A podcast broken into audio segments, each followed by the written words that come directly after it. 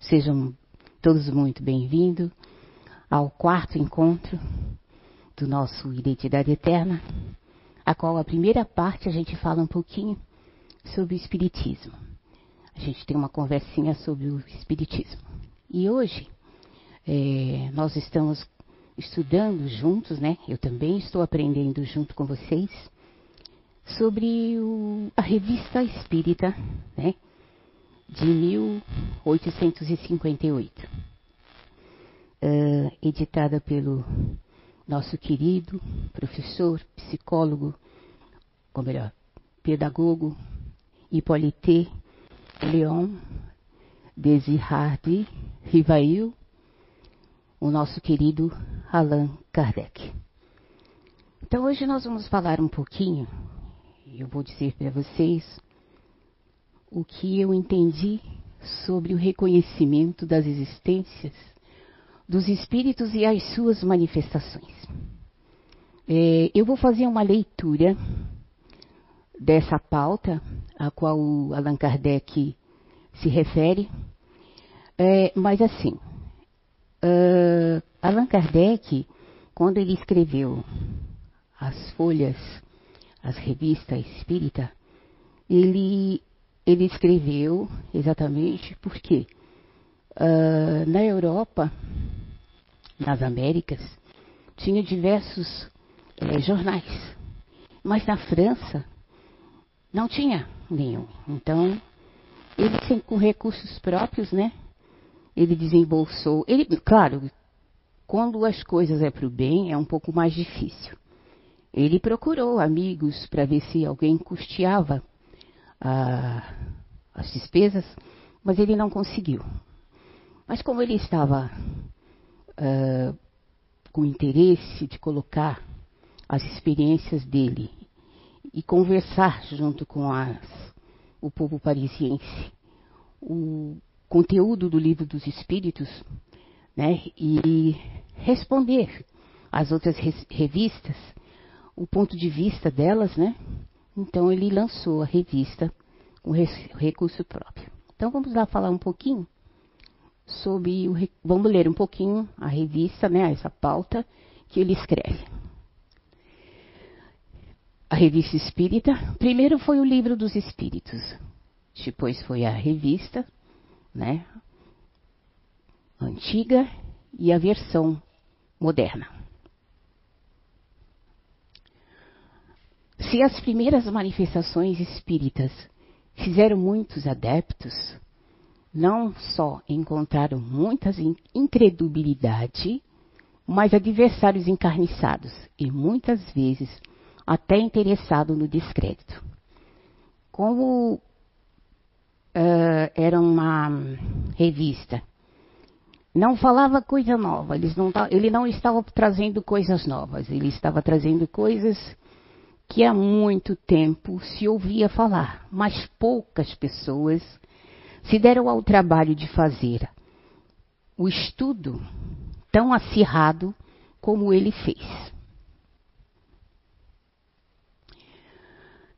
Hoje os, os fatos falaram tão alto que é forçoso reconhecer a evidência e se existe ainda incrédulos sistemáticos, podemos lhe predizer com segurança que dentro de poucos anos dar-se-á com os espíritos o mesmo que a maioria das descobertas que foram por todos os modos combatidas e consideradas como utopia por aqueles cujo saber deveria tê-lo tomado menos tornados menos sépticos, sépticos quanto aos que se relacionava com o progresso. Então ele está dizendo aqui, né, para os leitores e para o escritor da revista Civis, Civil, é, Civita Romana, que era essa revista é, que faz esse comentário. Então ele, ele está respondendo, né? Porque se todos tivessem seriedade na experiência, no acontecimento que aconteceu nas Américas e depois estava acontecendo ali, uh, as coisas seriam bem diferentes. E provavelmente uh, o, o, progresso seria muito mais, mais adiantado. e que não adiantava ser críticos, é, é, críticos maldosos, né? Entre os que não quiseram aprofundar-se nesse estranho fenômeno, já vemos muito concordando que nosso século é tão fecundo em coisas extraordinárias que a natureza tem tantas reservas desconhecidas que seria mais que leviandade aceitar uma mistificação. Aí, olha, como eu falei para vocês, é um comentário que ele tirou da revista romana Civilta Católica. Era uma revista muito poderosa, muito forte.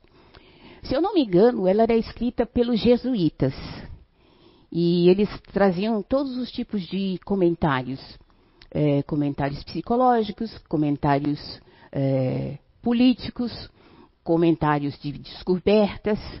E Kardec estava na pauta deles. Reproduzimos, então, como eu disse para vocês, nem sempre a revista seguia uma metodologia, né? Às vezes ele, ele seguia aquilo que as pessoas comentavam, né? Então ele acompanhava com o livro dos espíritos, o pessoal lia o livro dos espíritos e aí comentava. E os, os, escritores escreviam fazendo perguntas. Não só perguntas, como também iam na casa dele, fazendo reuniões para saber um pouco mais sobre esse ser, né? É, que eles falavam um fenômeno, mas não era um fenômeno, né? Era uma coisa bem natural.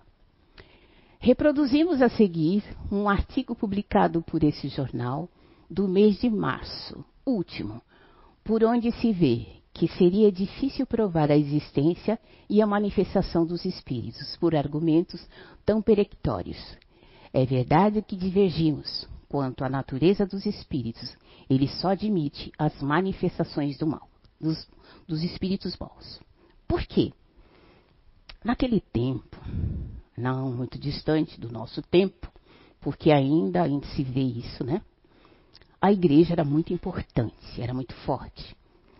Então, normalmente, quando aparecia um caso assim, tão que mexeu com a, a, como se diz, a mentalidade do povo, fez que o povo se interessasse, mas às vezes o, o povo, por ignorância, é, atribuía isso a fatos de curiosidade, levava pela parte financeira, eles não é muito diferente de hoje, né? Mas aí a igreja achava que só existia espíritos maus. Ao passo que a nossa filosofia é, afirmava que Kardec afirmava junto com os espíritos, junto com aquela reunião que ele, ele fazia, normalmente à tarde, com aquelas duas irmãs, eram duas? Eram duas, né? Duas irmãs médium, uma totalmente inconsciente, e ela ali ela, ele fazia a pergunta para os espíritos ali. E depois, é, insistentemente, né, fazia novamente e fez, fazia a revisão em casa. Né? Uh, então, tem essa figura bizarra, né? É realmente assustadora se existisse só, se nós, porque somos nós, né? Se a gente só tiver essa figura, meu Deus. Então vamos lá. Mais à frente. Ao passo que nós admitimos a dos bons e dos maus. É um ponto a qual trataremos mais tarde com todo o desenvolvimento necessário. O reconhecimentos o reconhecimento das manifestações espíritas por uma autoridade tão grave e tão respeitável é um ponto capital. Resta, portanto, julgar o que faremos no próximo número. Essas últimos, esse último, último parágrafo, ele se referia à, à importância desses, desses é, do jornal, porque eram pessoas importantes, né? eram umas pessoas de alto grau. E aqui a gente vê que nós admitimos, o Espiritismo, né, prova que existem espíritos bons. Né? Olha a figura. Ele está desolado, mas tem um espírito ali, amigo, né? Consolando. E o outro ali, aconselhando. E aí, é, para comprovar aos materialistas, ele, ele sempre fazia, indagava perguntas bem é, diretas aos espíritos, né? E uma das perguntas lá no livro dos espíritos, a pergunta 114, ele pergunta para os espíritos: os espíritos são bons ou maus, por natureza, ou são os mesmos espíritos que se melhoram? Aí o espírito responde: são os mesmos espíritos que se melhoram, e melhorando-se, passa uma ordem inferior para outra, mais elevada. Então, aí se vê que. Oba! Aí a gente pode ver que os espíritos ruins que a gente fala, os espíritos maus que a gente fala, somos nós, gente. Né? A gente, com o tempo, a gente vai se melhorando. Tá? A gente vai se melhorando. A cada dia que passa, a cada encarnação que nós viemos, porque o Espiritismo, a base dela é a imortalidade da alma. Né?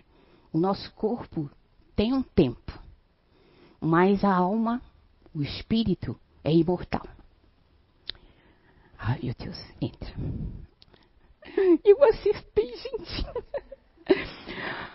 Bom, ainda continua, na 115. Uh, dos espíritos, uns terão sido criados bons e outros maus? Aí é, os espíritos respondem: Deus criou todos os espíritos simples e ignorantes, isso é, sem saber. A cada um deu um determina, uma determinada missão, a fim, com o fim de esclarecê-los e de fazer chegar progressivamente à perfeição, pelo conhecimento da própria verdade, da verdade. E para aproximá-los de si, e para aproximá-los de si. Nessa perfeição é que eles encontram a pura e a eterna felicidade. Passando pelas provas que Deus lhe impõe, os espíritos adquirem aquele conhecimento. Uns aceitam submissos essas provas e chegam mais depressa ao seu destino final. Outros só suportam murmurando e assim, por sua culpa, permanecem afastados da perfeição e da prometida felicidade. Então, assim, se eu venho aqui, é, é, olha como o Espiritismo é o consolador prometido, né? Nenhum, nenhum nenhuma filosofia é, que eu saiba é, não traz tanto conforto, tanta explicação como a doutrina espírita. Porque veja só, quando nós temos uma prova muito difícil, né? quando a gente está passando um pedacinho tão difícil, às vezes a gente pergunta: Meu Deus, se existe Deus, por que, que eu estou assim? A primeira coisa que a gente faz, né? Mas a doutrina espírita faz a gente pensar. Se ela dá, concede para nós a lei da, da encarnação. Então, que você vem aqui, se você não consegue cumprir a sua prova como um determinado, com uma determinada classe, você vem de novo então veja, não é castigo, é uma oportunidade para esse ser, esse fenômeno que lá eles estudavam através das mesas girantes, que ali ele descobriu que ali tinha uma força sobrenatural. Lógico que Kardec, como estudioso, como cientista, como pedagogo, ele tinha uma metodologia muito muito aplicada.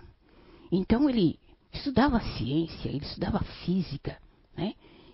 Ele, para a época dele, ele era uma pessoa tremendamente culta, tremendamente especial. Porque ele não entrou assim de cabeça. Ele foi primeiro pesquisar, ele foi primeiro olhar por que daquilo, por que, que as mesas ficavam no ar, por que, que uh, os lápis escreviam sozinho, por que, que as pessoas entravam naquela letargia, naquele sono, por que, que elas falavam coisas que às vezes é, um parente não sabia, só aquela pessoa direcionada sabia o que estava acontecendo. Então ali ele viu que existia não um fenômeno, mas uma força natural além, muito além, que seria os espíritos, a vida após o corpo físico deteriorar.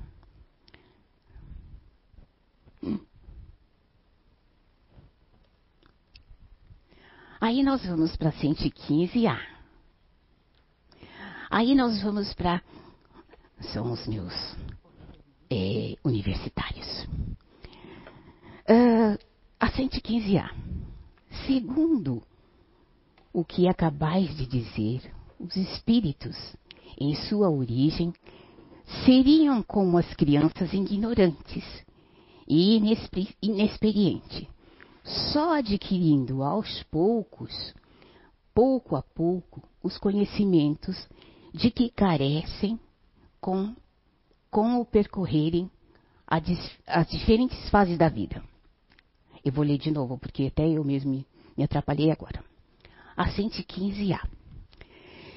Segundo o que acabais de dizer, os espíritos, em sua origem, seriam como as crianças, ignorantes e inexperientes, só adquirindo pouco a pouco os conhecimentos de que carecem com o per percorrerem as diferentes fases da vida. Aí o espírito diz que sim, a comparação é boa. A criança rebelde se conserva ignorante e imperfeita. Seu aproveitamento depende da sua maior ou menor docilidade. A vida do homem tem um término, ao passo que a dos espíritos se prolonga ao infinito. Então, como eu estava falando para vocês, de repente a gente esperneia tanto, né, com as nossas pequeninas provas, né? E aí o espírito diz que são como crianças rebeldes, né? Nós assim, aí eu quero aquele doce, eu quero, eu quero, eu me jogo no chão e eu ganho. E aí, o que, que você faz com o doce? Né? Então, é assim, é, se, vem você, se você não sabe nem abrir o pacote para comer o docinho que está dentro do pacote, né? Então, assim, as provas vêm e ao longo das nossas diferentes fases da vida, a gente tem que ir aprendendo, se instruindo, se conhecendo, como aqui, depois do nosso, da nossa conversa, da lida do, da leitura da, da revista, nós vamos ter uma identidade. Uma identidade eterna é o, nada mais, nada menos, que é o conhecimento das BNI, das bases naturais de inteligência, a qual cada um de nós estamos inseridos. Uns vão tirar com mais rapidez, uns vão tirar com mais emoção e outros vão tirar com mais racionalidade, né? Então, olha aqui que figura gostosa, né? Uma criança e o espírito do vovô ali. Como nós somos com um corpo recém-chegado ao mundo, nós podemos ver os nossos parentes queridos que foram. Né? Aí, de repente, bom, a, a nossa filosofia espírita deixa a gente sonhar, né? Claro que tem que sonhar com os pés no chão. Mas olha só que gostoso. De repente, esse vô, que está aqui, ele não conheceu o neto, né? Mas foi merecedor de conhecer esse netinho. Olha que coisa gostosa. E ali a moça tocando a flauta e a outra tenta, uh, um espírito atento ouvindo a melodia. Olha a prova das existências espirituais, né? Que a gente morre o corpo físico, mas o, o espírito é eterno. Então, vamos ver.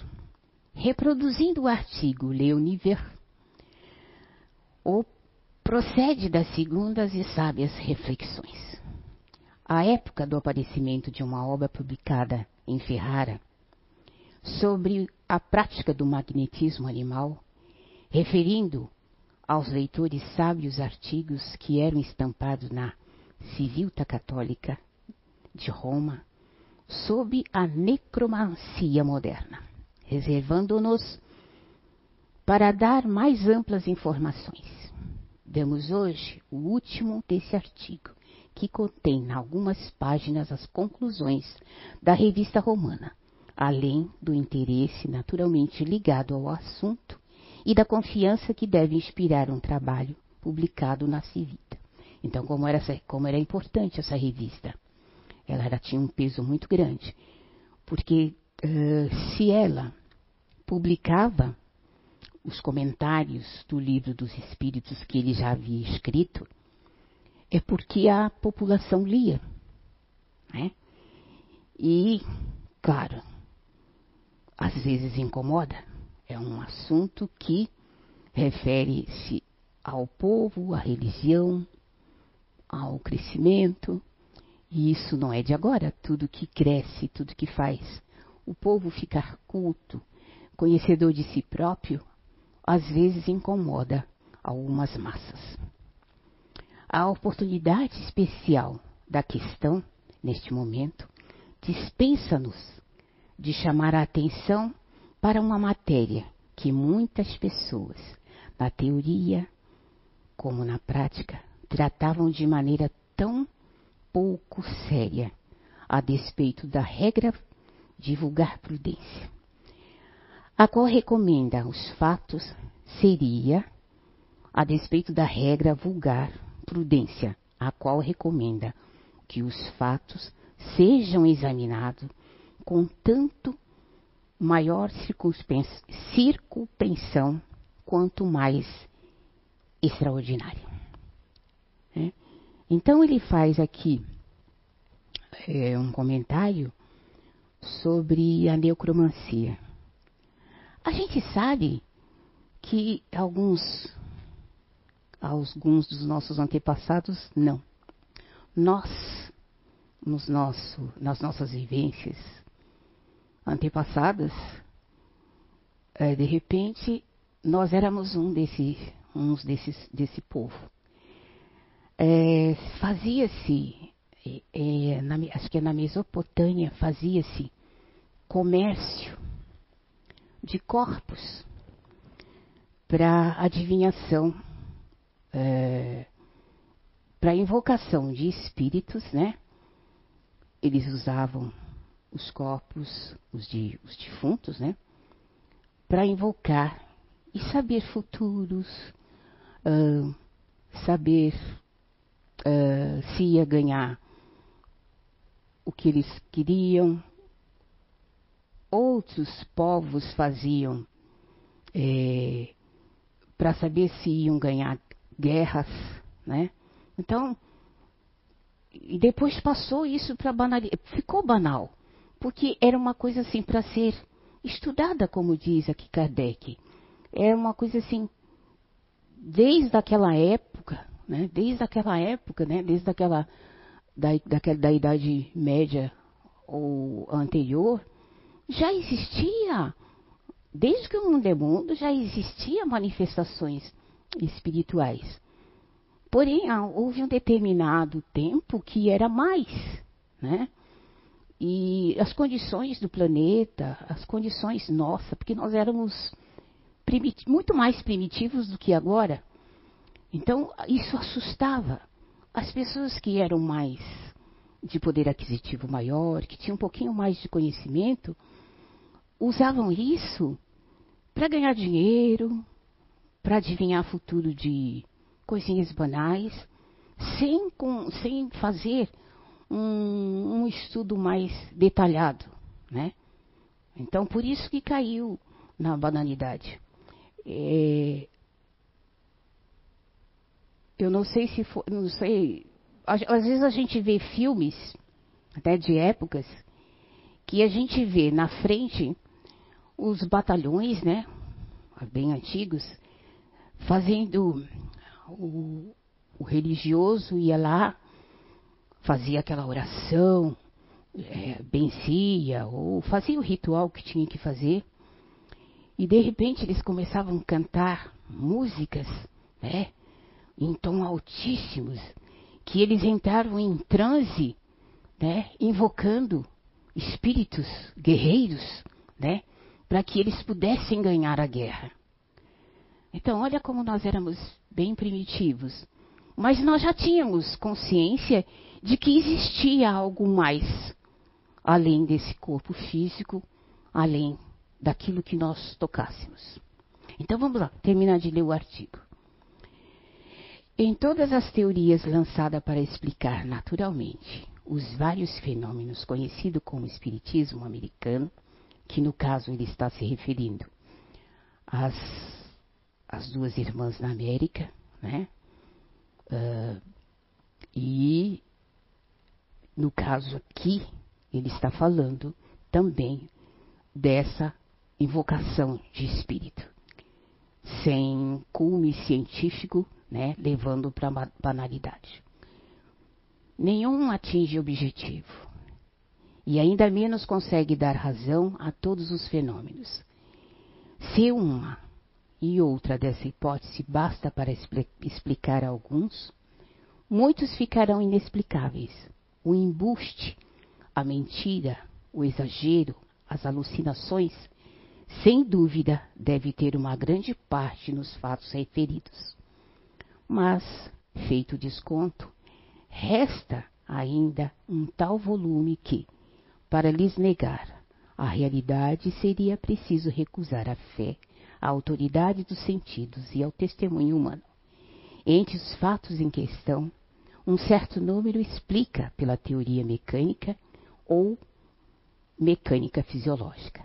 Resta, porém, uma parte, e muito mais considerável, de modo algum se presta uma explicação desse gênero.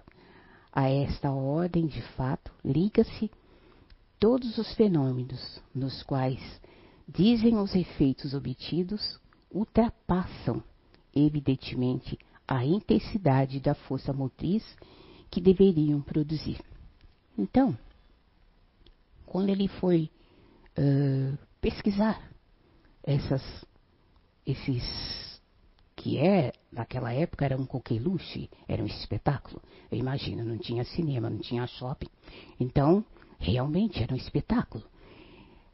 Ele viu que, mas ele como estudioso, ele ia ver e catalogar se tinha efeitos científicos, até que ponto, se tinha efeitos químicos, né, até que ponto, media forças, até que ponto.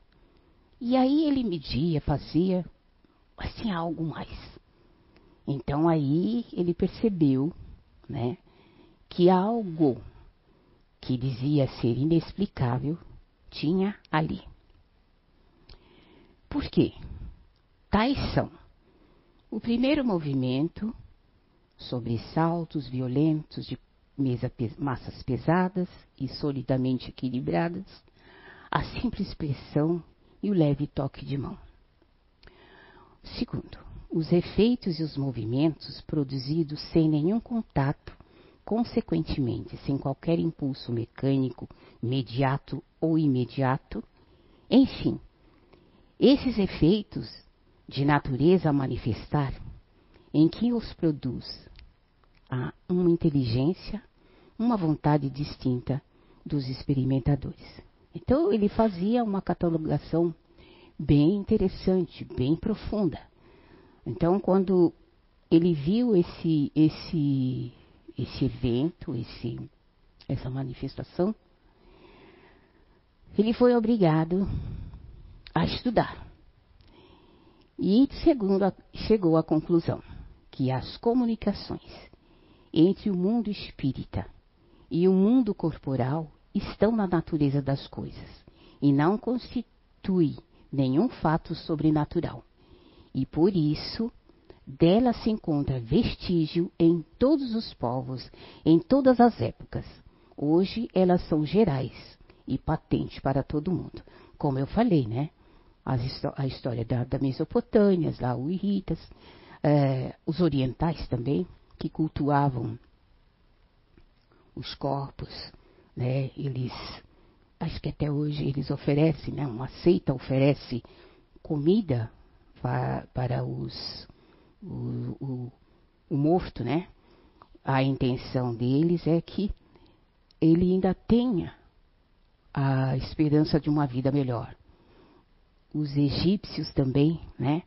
Eles embalsamavam o corpo. É, eles embalsamavam o corpo. E a gente pode ver aí até hoje, né? Que tecnologia avançada que eles usavam naquela época para o túmulo, que são aí as, as pirâmides do Egito, né?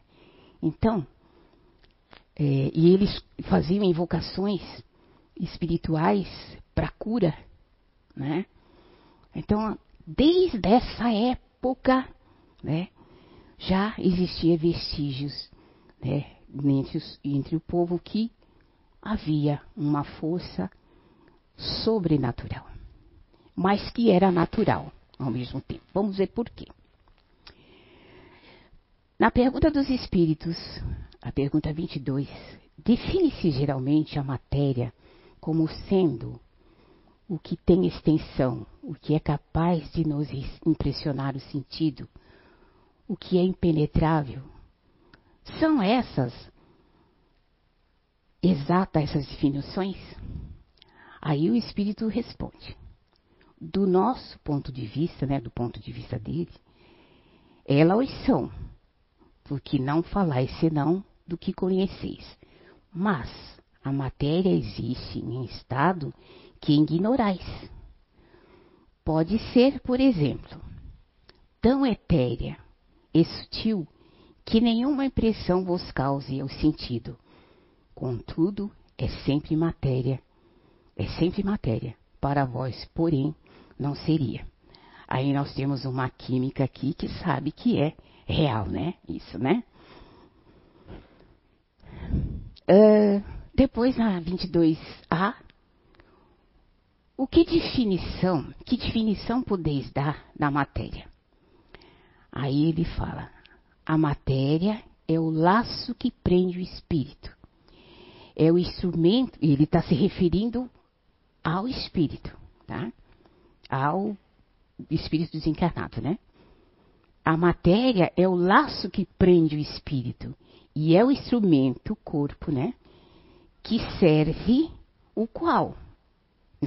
A matéria é o laço que prende o espírito. É um instrumento que serve e sobre o qual, o mesmo tempo, age em ação. Complicado, mas é fácil de entender, né? A escrita é meio difícil, mas é fácil de entender. Então, no ponto de vista, quer dizer, pode dizer-se que a matéria é o agente e o intermediário com auxílio do qual sobre o espírito atua. Né? Parece ser difícil, mas não é tão difícil assim. Olha, eu entendi. Apliquemos essa observação, continuando lendo, ler a revista, né? Aplicando essa observação tão simples, é a seguinte questão.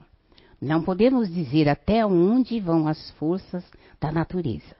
Não obstante, sendo dado um fato muitas vezes, podemos, conforme seus caracteres certos, conforme seu caractere certo, dizer com certeza que pertence à ordem sobrenatural.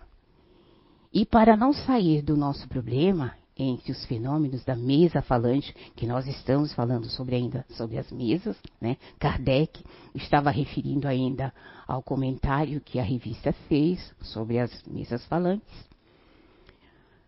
Há alguns que, em nossa opinião, manifestam esses caráteres da mais evidente maneira. Tais são aqueles nos quais o agente se move, as mesas age com causa inteligente e livre. E ao mesmo tempo que mostra uma inteligência e uma vontade própria, isto é, superior e contrária à inteligência da vontade do médio, dos experimentadores, dos assistentes, numa palavra distinta dessa, qualquer que seja a maneira, porque tal distinção se afirma. Então, assim, é, é lógico que nós sabemos que para aquele fenômeno acontecer, como nós falamos lá na matéria, o espírito desencarnado se utiliza daquela força que alguém traz a mais, digamos assim, a ectoplasmia. Então, que é matéria. Então, o espírito, ele está livre do corpo, ele é mais leve, ele é mais sutil, e provavelmente inteligentes, né? Ele manipulava essa matéria e fazia com que a mesa movimentasse, independente das forças é, mediúnicas, magnéticas, né? Magnéticas que os, os, os médiums ali estavam. Né? Então foi aí como Kardec estudou magnetismo, ele sabia que essas forças poderiam movimentar a mesa. Então, ele já tinha feito tudo isso, tirou tudo isso, né? E ele viu que ali, sim, ali mesmo mexia as mesas, escrevia com o pezinho, né? Aquela coisa toda. Ele viu que ali tinha um ser inteligente. Nossa, fiz a bagunça aqui com as cadeiras. Mas não é. É mais ou menos isso, gente. Exagerei um pouco, mas era mais ou menos isso. São esses precisa, precisamente os fenômenos que, como dissemos acima, resistiram a qualquer teoria baseada em princípios puramente naturais, enquanto na nossa a sua explicação é mais fácil e mais clara, pois todos sabem que o poder dos espíritos sobre a matéria ultrapassa de muito as forças do homem. E por quê? Não há efeito maravilhoso entre o citado da neocromancia moderna que não possa ser atribuído à sua ação. Quanto à neocromancia, também. Não era nada mais, nada menos que a invocação do espírito. Então, a pessoa era médium, ele não sabia, né? Ou sabia, que se ele ganhava dinheiro, ele sabia mas uh, ele invocava o espírito. Não quer dizer que seria aquele espírito, né, que acabou de, né, ou até poderia, né. E aí eles achavam que, ah, ele era divino, era sábio. Não. Às vezes poderia ter até um espírito ali zombeteiro, né. Daí, quando, como a, a Aninha falou na vez passada, as classificações dos espíritos, né? Então, os espíritos mais zombeteiros, os espíritos maiores, os espíritos puros e os espíritos que estão perto de nós, que nos acompanham, que querem o nosso bem, principalmente nosso guardião. Depois, na pergunta 29, a ponderabilidade é atributo essencial da matéria? Da matéria como entendeis, sim não porém na matéria considerada como fluido universal. A matéria etérea e sutil que constitui esse fluido vos é imponderável. Nem por isso, entretanto, deixa de ser um princípio da vossa matéria. Aí ele tem uma notinha ali, a gravidade é uma propriedade relativa. Fora das esferas das atrações dos mundos, não há peso, do mesmo modo que não há alto e nem embaixo. Né? Ainda continua, a mesma matéria elementar é suscetível de experimentar todas as modificações, de adquirir todas as propriedades? Sim.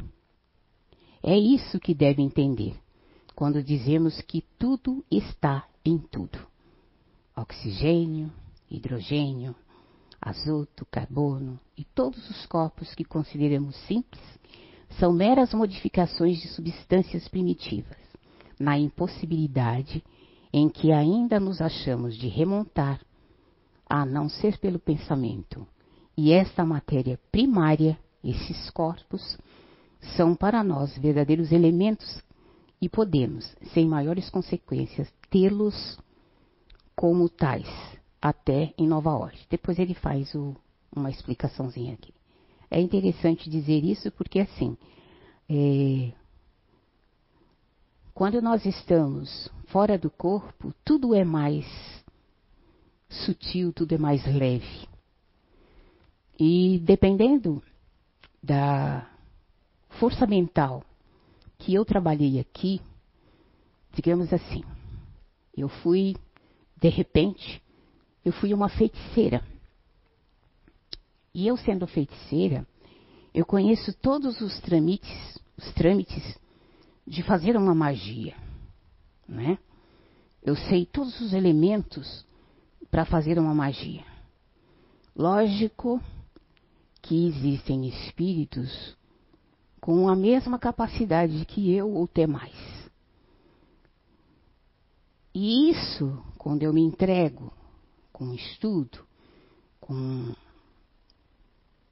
que seja mal, o resultado vem desde que outro estejam aberto, né? Essa magia vai ter um acontecimento desde que o outro esteja aberto. E não é nada mais, nada menos que a, mani a manipulação desses elementos. É, agora imagina, né? Quando nós desencarnamos, aí eu vou deixar de, de fazer isso. Se eu sou um espírito que eu não sou muito iluminado, eu vou continuar fazendo isso. E aí, para as pessoas que não têm conhecimento, ah, isso é extraordinário, tem medo, se não. Aí que está aquela pergunta, né? 115, que, que Deus cria os espíritos bons e maus. Não, somos nós mesmos. Né? Se eu tenho aqui uma oportunidade de ser bom dentro dos trâmites do Espiritismo, porque eu sou espírita, então eu vou ser um espírito melhor. Com certeza. Se você é um cristão, segue as leis divinas, você vai ser um espírito melhor.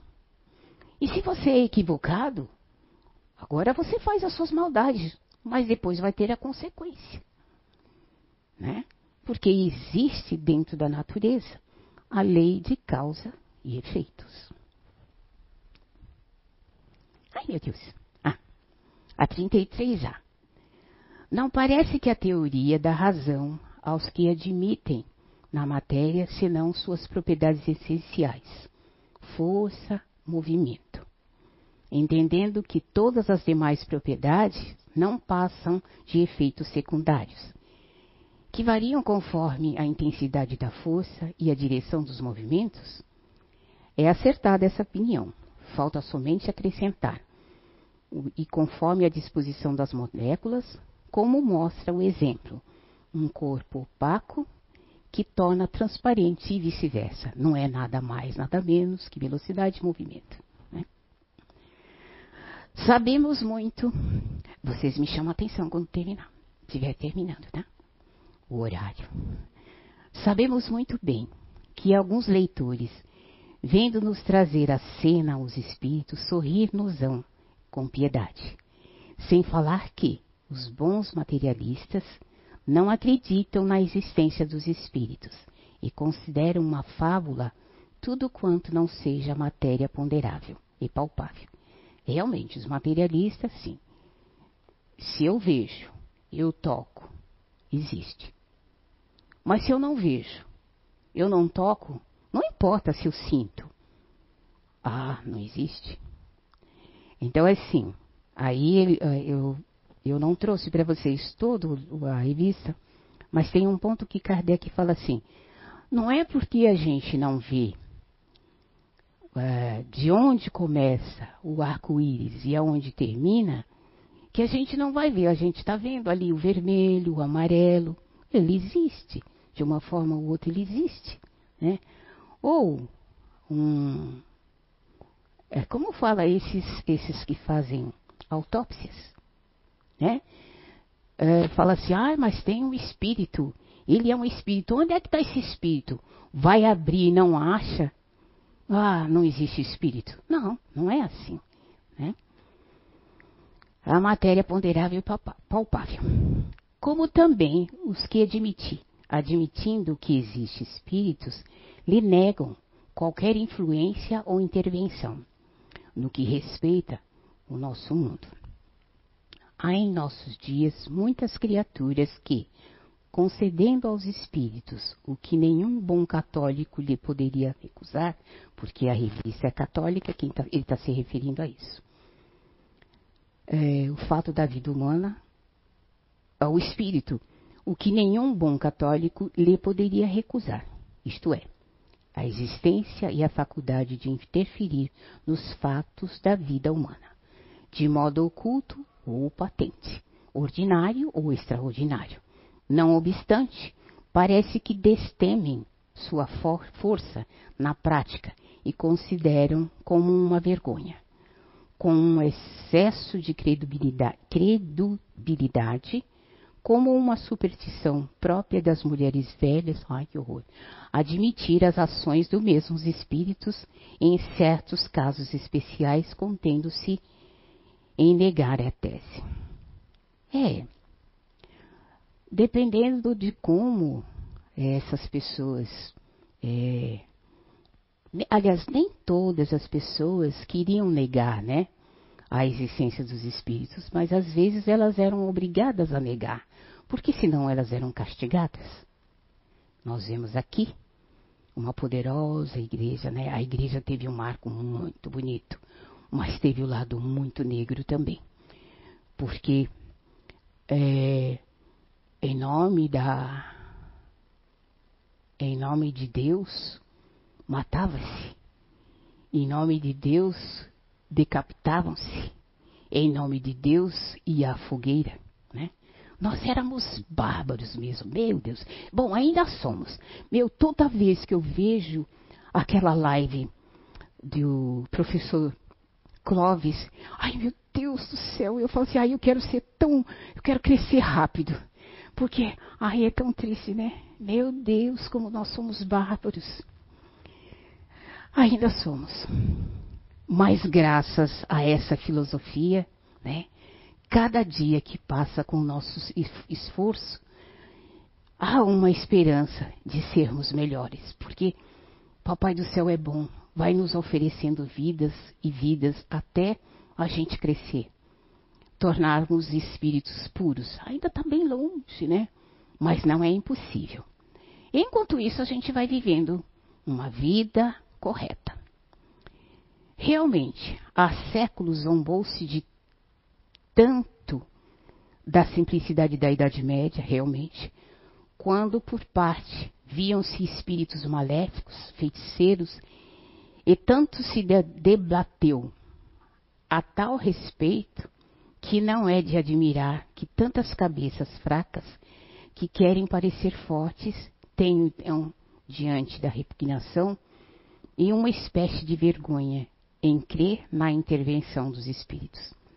É, mas tem gente ainda que tem medo, tem vergonha de dizer, ah, eu sou espírita, né? Porque ele não, eles não têm ainda é, consciência, né? Do que é ser espírita ser espírita é, é bom, é gostoso, é saber que existe um Deus, existe os espíritos, existe vidas, vida após a morte, existe consolo para as nossas provações. É muito bom. Não tem nada demais, não. aqui as cruzadas, né? E os, é, os japoneses, né? Na, nas, nas lutas. Então, é, aqui, ó, os, lá nas orientais, hum, vou mexer um pouquinho. Se você são bem, são bem sistemáticos mesmo, né? São bem fortes. Há uns anos atrás, há uns séculos atrás, se você não andasse na linha como os imperadores, como os, o povo grande lá eram, você era obrigado a se matar, né? Era obrigado a se matar.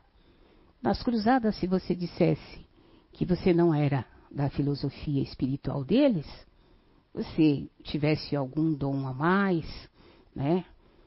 Meu Deus, se você visse espírito, então você ia para a fogueira. Então, olha como nós éramos bárbaros, né? E não é os espíritos, não somos nós, tá? Porque nós somos espíritos encarnados agora. Mas esses excessos de incredulidade, incredulidade não é menos desarrosado do que em outras épocas, ou foi. A atitude é contrária, e se o assunto semelhante à excessiva credulidade arrasta as vãs superstições, por outro lado, nada requer, nada querer, nada requerer admitir conduz diretamente à impiedade do naturalismo. O homem sensato, o cristão, prudente, deve, pois, evitar igualmente os dois extremos mantendo-se firme na linha média, pois é ela que estão a verdadeira virtude. E agora a questão das mesas falantes. Para que lado nós inclinaríamos a fé prudente?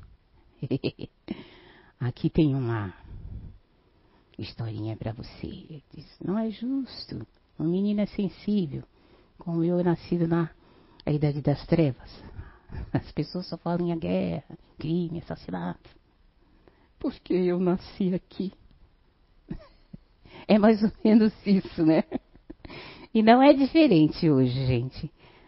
Aqui, ó, o chapeuzinho dele era daquela época, né? E agora também não é diferente. A primeira e a mais sábia das regras impostas por essa prudência ensina que para explicar os fenômenos que apresentam um caráter extraordinário, não devemos recorrer, não devemos recorrer às causas sobrenaturais, senão quando as ordens naturais não bastam para explicar. Disso decorre, por outro lado, a obrigação de admitir as primeiras, quanto as últimas são insuficientes. Então ele era bem criterioso, né? Primeiro nós vamos ver os fenômenos físicos, naturais, e o que restar realmente é sobrenatural, é o que eles falavam que era sobrenatural. Com efeito, entre os fenômenos que falamos, um há para os quais nenhuma teoria, nenhuma causa puramente natural seria suficiente para dar razão de ser. Assim, pois, só é prudente, não só é prudente, mas é mais necessário mesmo procurar sua explicação na ordem sobrenatural, ou por palavras, atribuí-las a puro espírito, pois fora, pois fora e acima da natureza existe, não existe outra causa possível. Eis a segunda regra um critério infalível para dizer a respeito de um fato qualquer, se pertence à ordem natural ou sobrenatural, é examinar bem os seus caracteres, os seus caracteres e, de acordo com esse, determinar a natureza da causa que o produz. Os mais maravilhosos fatos nesses gêneros, que nenhuma outra teoria pode explicar, oferecem caracteres tais que, não só demonstra uma causa inteligente livre, mas ainda dotada de uma inteligência e de uma vontade que nada tem de humano, de humano. Então esta causa não pode deixar de ser um espírito, puro espírito. Assim, por dois caminhos. Um indireto e negativo, que procede com conclusão, por conclusão. Outro direto e positivo, fundado sobre a mesma natureza do fato observado. Chegamos à idêntica, idêntica, conclusão, isso é, que entre os fenômenos da necromancia moderna há pelo menos uma categoria de fatos que, sem sombra de dúvidas, são produzidos pelos espíritos. Fomos levados a tal conclusão por um raciocínio tão simples e tão natural, que aceitando, longe do temor de ceder a uma imprudência credulidade, credulidade vulgaríamos, julgaríamos, ao contrário, recusando admitir, dar provas de fraqueza e de uma incoerência de espírito inexcusável. Inexcusável. Então, aí estaria falando, fazendo como os, os, os antigos cristãos, né? Uh, se você não, não pode provar, se, se você for cristão, uh, se você for espírita, se, naquela época, se você fosse espírita, e você ia para a fogueira mesmo, né? E mais assim, nós estamos falando aqui ainda do fenômeno da mesas girantes e da necromancia invocação de espírito. O que até agora temos dito é suficiente e podemos resumir-se nas quatro seguintes preposições. Primeiro, os fenômenos em questão, posto de lado, que razoavelmente pode ser atribuído à impostura, a alucinações e aos exageros, há outros em grande número de cuja realidade não é possível duvidar, sem violar todas as leis de uma crítica sadia. A segunda teoria. Todas as teorias naturais que impusemos e discutimos acima são insuficientes para explicar satisfatoriamente todos esses fatos. Se explicam uns, deixam um maior número, e estes são os mais difíceis, absolutamente inexplicados e inexplicáveis. Terceiro, implicando a ação de uma causa inteligente fora do homem, os fenômenos dessa última ordem podem ser explicados pela intervenção dos espíritos, seja qual for, aliás, o caráter desse espírito. Aí eh, nós vamos recordar da aula passada que a Aneninha falou sobre as classificações dos espíritos. Todos esses fatos podem dividir-se em quatro categorias. Muito dever, muito ser, deve ser rejeitado como falso ou como produto de fraude. Quanto aos outros, os mais simples, os mais fáceis de compreender, tais como as mesas girantes, em determinadas circunstâncias, admite uma explicação puramente natural. Exemplo: o impulso mecânico, uma terceira classe, compõe-se dos fenômenos mais extraordinário e mais misterioso, sobre cuja natureza ficamos em dúvida. Porque, embora pareçam ultrapassar as forças da natureza, não apresentam, contudo, caracteres tais que, evidentemente, para explicar devemos recorrer a uma causa sobrenatural agrupamos a quarta categoria aos fatos que oferecemos esses caracteres de maneira evidente devem ser atribuídos à operação invisível de puro espíritos. E aí a gente vai é, é, na segunda leitura do, da página, né? Ele fala sobre Joana d'Arc, né?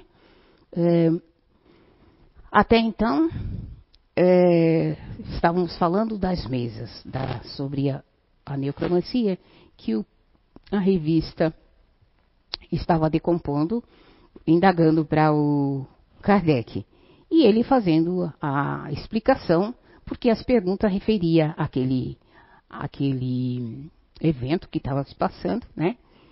E e as provas, e ele mostrava as provas científicas, ele mostrava as provas químicas e etc. E mesmo assim, comprovava que ali existia uma força.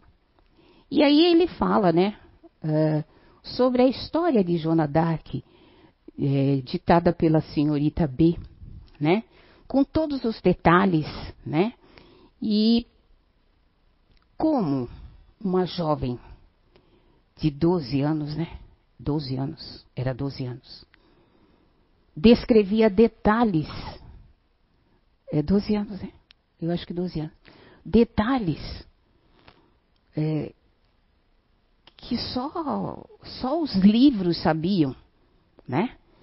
Como que ela escrevia com, de, com uma jovem de, de criação simples, escrevia com uma riqueza de palavreados, digamos assim, né? Então, novamente, a comprovação de que existia espíritos.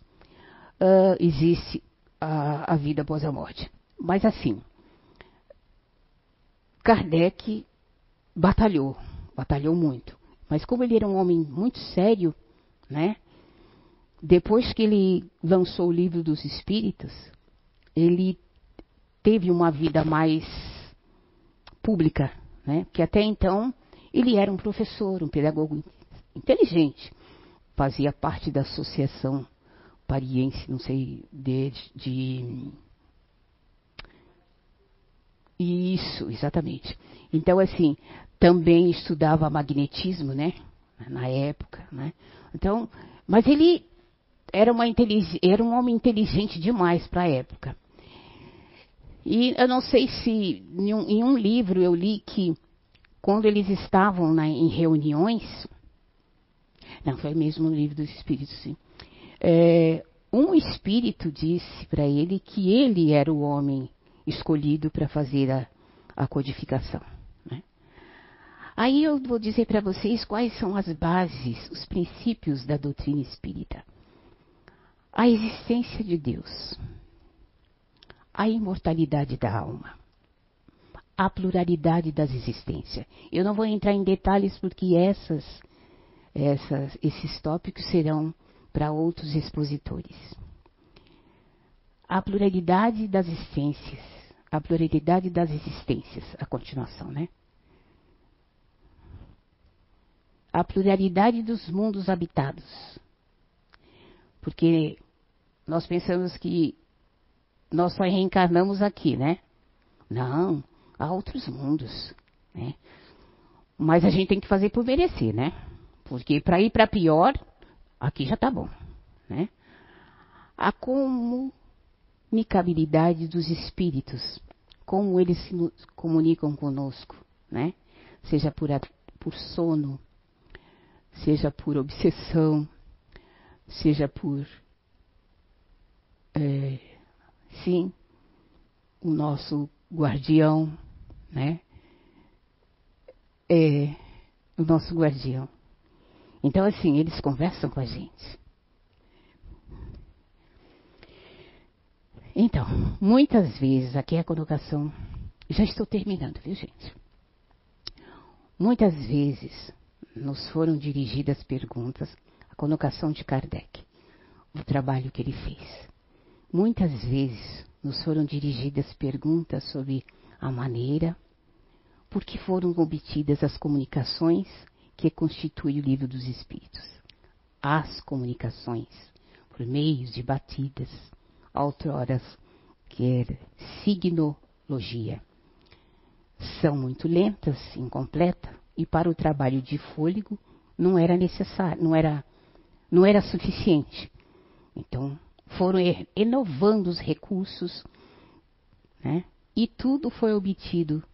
Mas tudo que no livro dos Espíritos ele catalogou foi dito por Espíritos. Né? Então, por isso que o livro dos Espíritos é assim. E quando ele fez o livro, ele não sabia, né, como dar o título, né? E aí foi sugerido que seria o livro dos Espíritos. E ele diz: os primeiros médios que concorreram para o nosso trabalho foram senhoritas B, cuja bondade jamais faltou. O livro foi quase todo escrito por seu intermédio, em presença de numerosos públicos que assistiam às sessões, nas quais vinham, nas quais tinham o mais vivo interesse.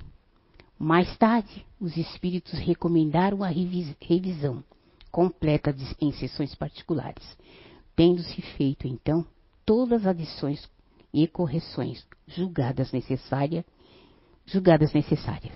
Essa parte essencial do trabalho foi feito com o concurso da senhorita Jampé, a qual se prestou com a melhor boa vontade e o mais completo desinteresse em todas as exigências dos espíritos. Porque eram eles que marcavam o dia, eram eles que marcavam as lições. O desinteresse não seria aqui mérito especial, desde que os espíritos reprovam qualquer tráfego que possa fazer sua, na sua presença. A senhora Jampé, que é também uma notável sonâmbula, tinha seu tempo ultimamente emprega, empenhado, empen, é, empenhado, mas compreendeu que também lhe daria aplicação proveitosa ao se consagrar à propagação da doutrina. Por isso, seremos sempre gratos aos que, de coração e de amor ao bem, se associaram à obra que nos consagramos. Então, Allan Kardec foi o codificador e propagador da doutrina espírita.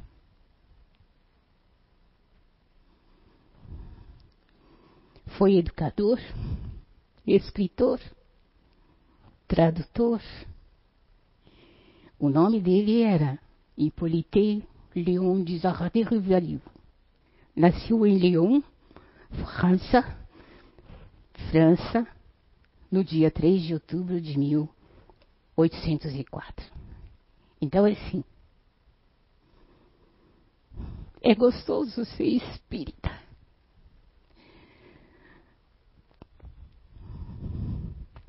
É mais gostoso, então, receber o abraço né, dos nossos entes queridos dizendo para você: Que bom, filha. É muito bom ver você no caminho correto. Então, assim, espíritas, cristãos, tenham fé, tenham coragem. Dentro da sua filosofia, dentro da minha filosofia, existe só um, um caminho: a evolução. Não tem jeito. O caminho da evolução é difícil, é bem difícil, mas não é impossível. E no momento que nós estamos passando, é mais difícil ainda. Mas há leituras, nessas leituras, e vocês tiverem tempo, leiam, se instruam. Sabe? Os nossos antepassados passaram por isso. Mas eles tiveram fé. Eles tiveram coragem. E tiveram uma coisa que eu sempre falo aqui: esperança. A esperança não é nada mais, nada menos que a espera nada menos que a espera com fé, com confiança, com atitude. Qual é a atitude que nós podemos ter agora? Sermos um pouco mais serenos, sermos um pouco mais tranquilos. Ai, tá difícil, não tem dinheiro, não tem isso. Mas tudo isso vai passar. Os nossos antepassados passaram e nós vamos passar também. Então, gente, tenham fé e leiam Kardec. Eu não tenho essa didática, né, de falar sobre história, né? Porque a filosofia espírita, quem vai ver filosofia, quem faz a filosofia, é a história, né? Então, eu não tenho muito essa, eu posso entender, mas falar eu ainda não consigo. Mas vocês leiam uma, duas, três vezes até entender, sabe? E não é tão difícil assim. Entender não é difícil, talvez seja difícil explicar. Muito obrigada por vocês terem paciência de me ouvir. Ai, que povo educado, né? Aí eu sempre falo que povo educado. Nós estamos crescendo.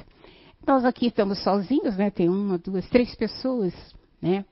Mas eu sei que tem bastante pessoas nos ouvindo. Que vocês ficam em paz, que seu coração, seu coraçãozinho possa serenar e tenham fé e esperança e instruam-se.